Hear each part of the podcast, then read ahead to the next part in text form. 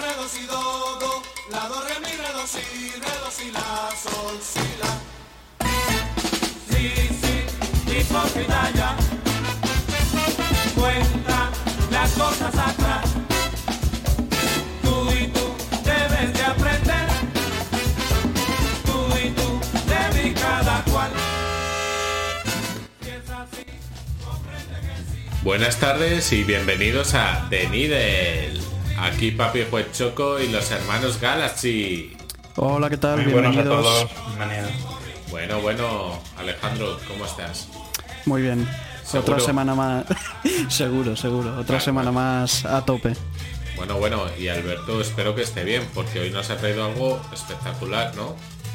Pues sí, sí, calurosamente bien estoy, pero bueno, eh, os traemos en esta ocasión pues Clasicazo, a ¿no? Duke Ellington. ¿Cómo? Clasicazo, ¿Me ¿no? Ah, pues sí, os traemos en esta ocasión a Duke Ellington, eh, que es digamos pues, bueno, quizás uno de los nombres más reconocidos del mundo del jazz.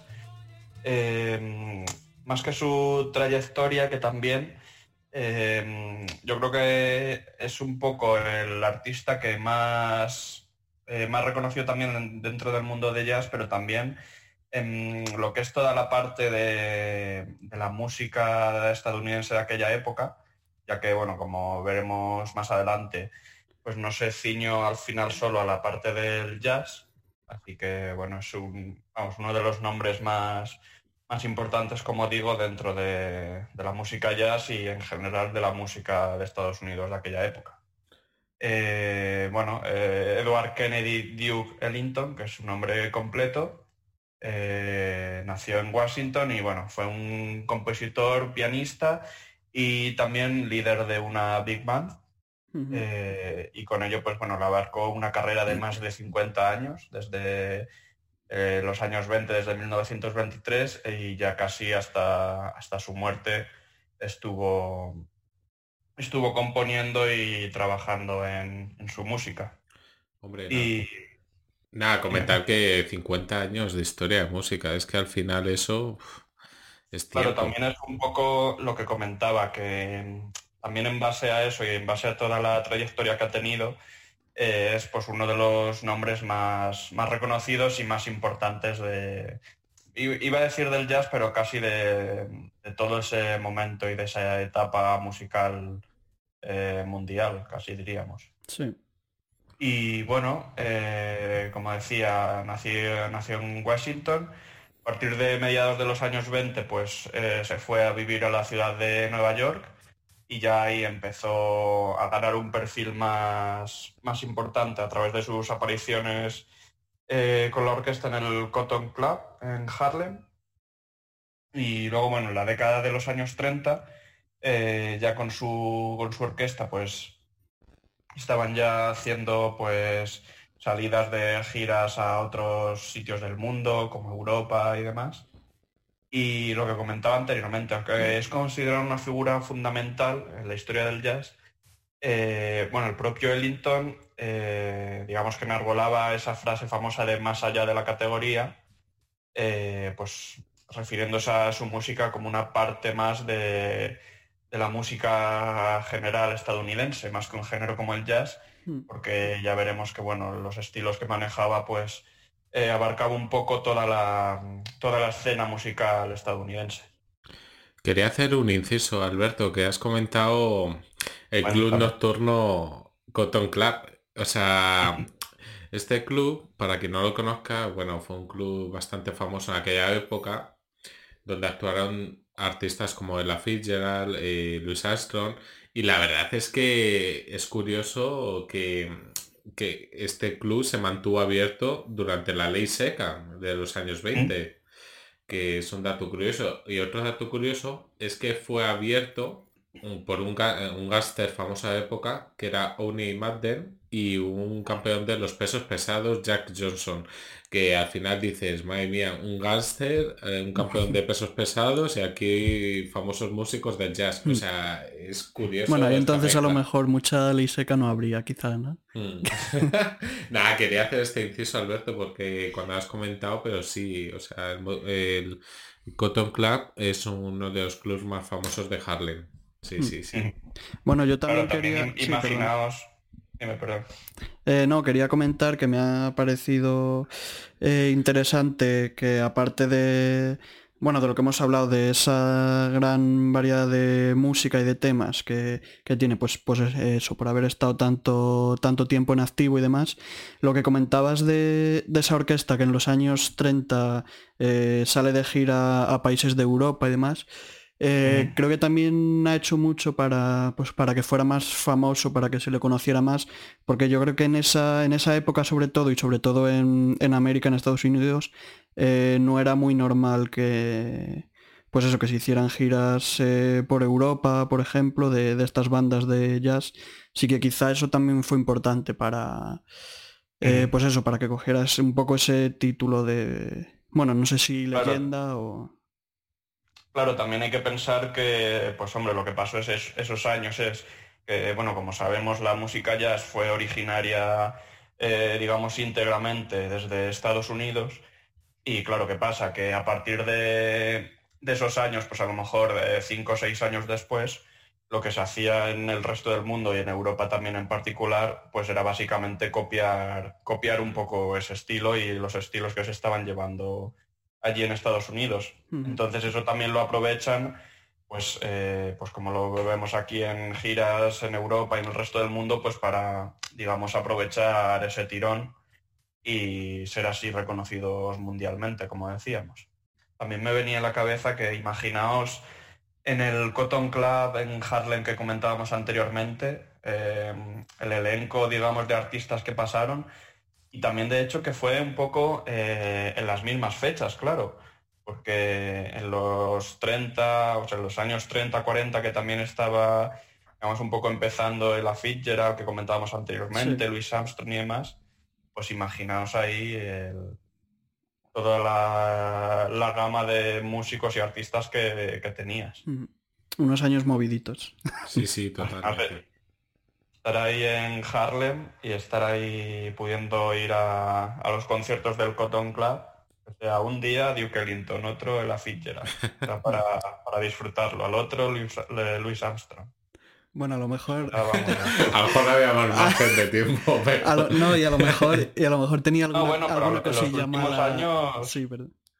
En los últimos años sí que Mm. sí que podía, sí que coincidían, vamos. No, pero bueno, eh, iba a decir que a lo mejor alguna cosilla mala sí tenía vivir en Harlem en los años 20 o 30. Yo creo Algún que eso detallito para, para compensarlo. Mm. Así que nada, no sé si Alejandro nos puedes comentar también un poco sobre sus inicios y así vamos comentando un poco el, toda la vida de Duke Ellington. Eh, vale, sí. Em, bueno, pues cuando eh, su batería Sonny Greer fue, eh, vamos, le invitaron a unirse a, la orquesta Wilbur Sweetman en, Nueva York, Ellington decide eh, dejar atrás la, carrera que llevaba en, Washington, que era ya una carrera bastante exitosa, y trasladarse con esa, nueva orquesta, esa nueva banda a Harlem. Bueno, destacar chicos que en Harlem en aquella época surgieron bailes como el Charleston, que bueno, que en aquella época después de la Primera Guerra Mundial, pues bueno, sirvió como distracción y mucha y una forma de reunión entre la gente, además de, de un teatro musical afroamericano. Y bueno, destacar que los músicos al final dejaron la orquesta Sweetman y bueno, y para trabajar por cuenta propia. Y encontraron que, claro, o sea, había mucha competencia en el tema del jazz. Había muchos artistas emergentes, mucha fuerza y, y lo vieron complicado hasta que conocieron a, a Willie de Lion Smith, que era un joven pia- eh, conocido pianista de, que tenía un gran talento y les introdujo en escena y le y bueno y de una forma destacar en el mundo del jazz no Alberto pero también lo que comentabas eso en esos años que era digamos los años de inicio de todo todo el movimiento del jazz y demás pues obviamente lo que comentabas una escena de jazz eh, que era altamente competitiva pues también en ese en ese aspecto Ellington pues se supo digamos abrir paso y pues eso, ser así uno de los, de los más reconocidos. Qué bueno, qué bueno, qué ganas. Qué ganas de escuchar pues, algo, Albert. que me los tienes aquí. Pues vamos a escuchar, si os parece... Sí, algo, algo tenemos. Vamos a escuchar, si os parece, eh, uno de los primeros temas de Duke Ellington, eh, llamado Caravan, que bueno, como digo, fue uno de los de los primeros temas, eh, también un poco de, en este momento sí que de tema de género de jazz y demás. Así que nada, vamos a escuchar este Duke Ellington Caravan.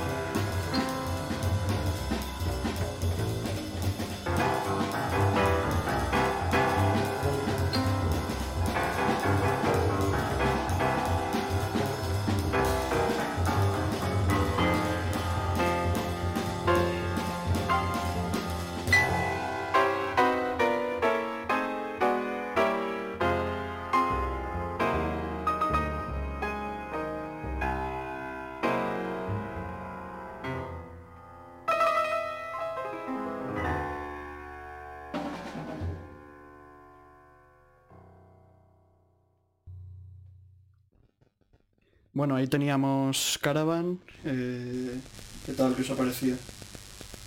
Eh, pues muy bien, la verdad, muy interesante. Y bueno, como íbamos comentando, eh, a medida que iba avanzando su carrera, pues sí que es verdad que bueno, de- debido a la fama que iba cosechando, pues iban uniendo nuevos músicos a su Big Band, a la Big Band que se formaría en el futuro con todas estas incorporaciones. Y bueno, algunos de los músicos que se unieron a Ellington, pues eran ya, digamos, sensación, eran músicos bastante importantes eh, en ese tiempo, pues que eh, decidieron unirse a, su grupo. Eh, por ejemplo, Jimmy Blanton, vamos, tocaba el, contrabajo, fue uno de los, de los músicos así, digamos, importantes de la época que se, unió a su grupo.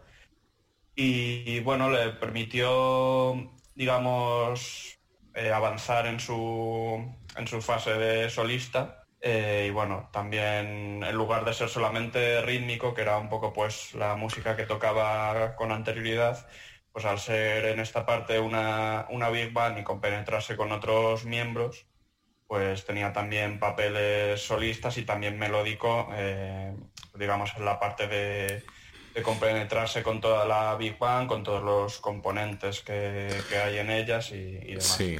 Bueno, yo quería destacar que Ellington, aparte de que me encanta este tema, bueno, por lo que em, tengo entendido que pasó gran parte de su carrera tratando de extender el jazz eh, de la composición de los tres minutos, es decir, que las canciones durasen más con improvisaciones simples. eh, Así conseguir unas composiciones más serias y de mayor peso, chicos. Sí. Sí, bueno, de hecho... en- hecho- Sí, perdón. Eh, de hecho, bueno, eso ya lo vemos en años posteriores que también pues esta parte de, de improvisación eh, sí que se ve reflejado después en, en composiciones posteriores de, de jazz. Sí, también a partir de, de la década de 1960 eh, empieza a realizar, eh, bueno, en este sentido que comentábamos, grabaciones con, con artistas bastante famosos de, de la época. Eh. Llegan a hacer grabaciones juntas las orquestas de, de Ellington y de Count Basie. Y realiza también discos con, pues, con grandes figuras, ¿no? Como Louis Armstrong, Coleman Hawkins o, o John Coltrane incluso. Ya claro, o sea, lo que comentábamos, en, este, en esta etapa ya, pues que tiene una fama eh, muy grande, tanto dentro de Estados Unidos como fuera, pues eso le permite pues realizar discos con básicamente las principales figuras del jazz y de la música estadounidense en ese momento. Así que, nada, si os parece, vamos a escuchar precisamente un tema eh, grabado con, con este John Coltrane que comentábamos. Eh, es uno bueno, de los temas más, más famosos de Duke Ellington y se llamado In a Sentimental Mood.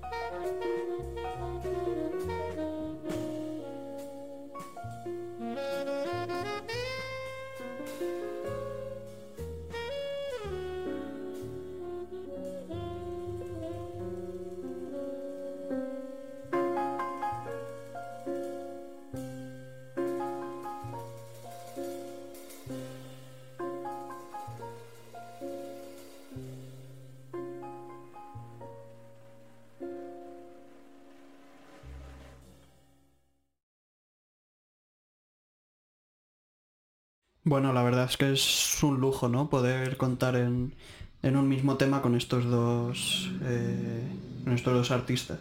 Sí, la verdad que bueno, es como decía, uno de los temas más conocidos de Duke Ellington junto a John Coltrane. eh, que de hecho, bueno, aunque la composición sea, digamos, de Ellington, eh, también curiosamente pasó a ser uno de los temas más famosos también de Coltrane, digamos, siendo simplemente, simplemente tampoco, pero vamos, colaborando también en esta canción. Y nada, bueno, comentar también que ya en, en la última etapa de Ellington, en sus últimos años, pues como curiosidad consiguió ganar un premio Pulitzer, pues como premio a toda su carrera. Eh, también un poco por lo que comentábamos, imaginaos todo el reconocimiento y la importancia que tuvo su carrera para recibir un, un galardón de este tipo. Sí. Entonces, eso como comentaba, era también fue principalmente por toda su trayectoria y por lo que implicó tanto dentro del mundo del jazz como, como en la música en general. Entonces, bueno, en- luego en septiembre del 65, pues estrenó el primero de sus Sacred Concerts, llamados así, conciertos sagrados. Y bueno, finalmente creó una liturgia cristiana de jazz que trabajó en ella pues hasta, hasta sus últimos días. Entonces, bueno, no sé qué os ha parecido eh, la figura de Ellington en general, con todo lo que hemos comentado que ha supuesto dentro de, de la música en general. Hombre, Creo la- que para mí, vamos, uno de los más de los más importantes en el género del jazz, sino el más importante, quizás. sí, sí, eso está claro que es una de las figuras más importantes. Yo soy Alberto, agradecerte que hayas traído esta figura aquí con nosotros esta tarde y que la hemos disfrutado mucho y yo espero que también nuestros oyentes la disfruten. Mm. Bueno, si queréis vamos Bueno. despidiéndonos ya con, con la última con la última canción, pero antes recordamos eh, las redes sociales donde podéis seguirnos y escuchar nuestro podcast, que es Needle Music Show en Facebook, Twitter e Instagram. Y bueno, los canales habituales Spotify, Evox y YouTube. Bueno, bueno, pues tú dale que Papi Juecho con los hermanos Galaxy se van. Vamos a acabar con, con un último tema de Ellington llamado Sophisticated Lady. Y nada, espero que os haya gustado este capítulo y nos vemos en los próximos. Un saludo a todos. Chao. Adiós.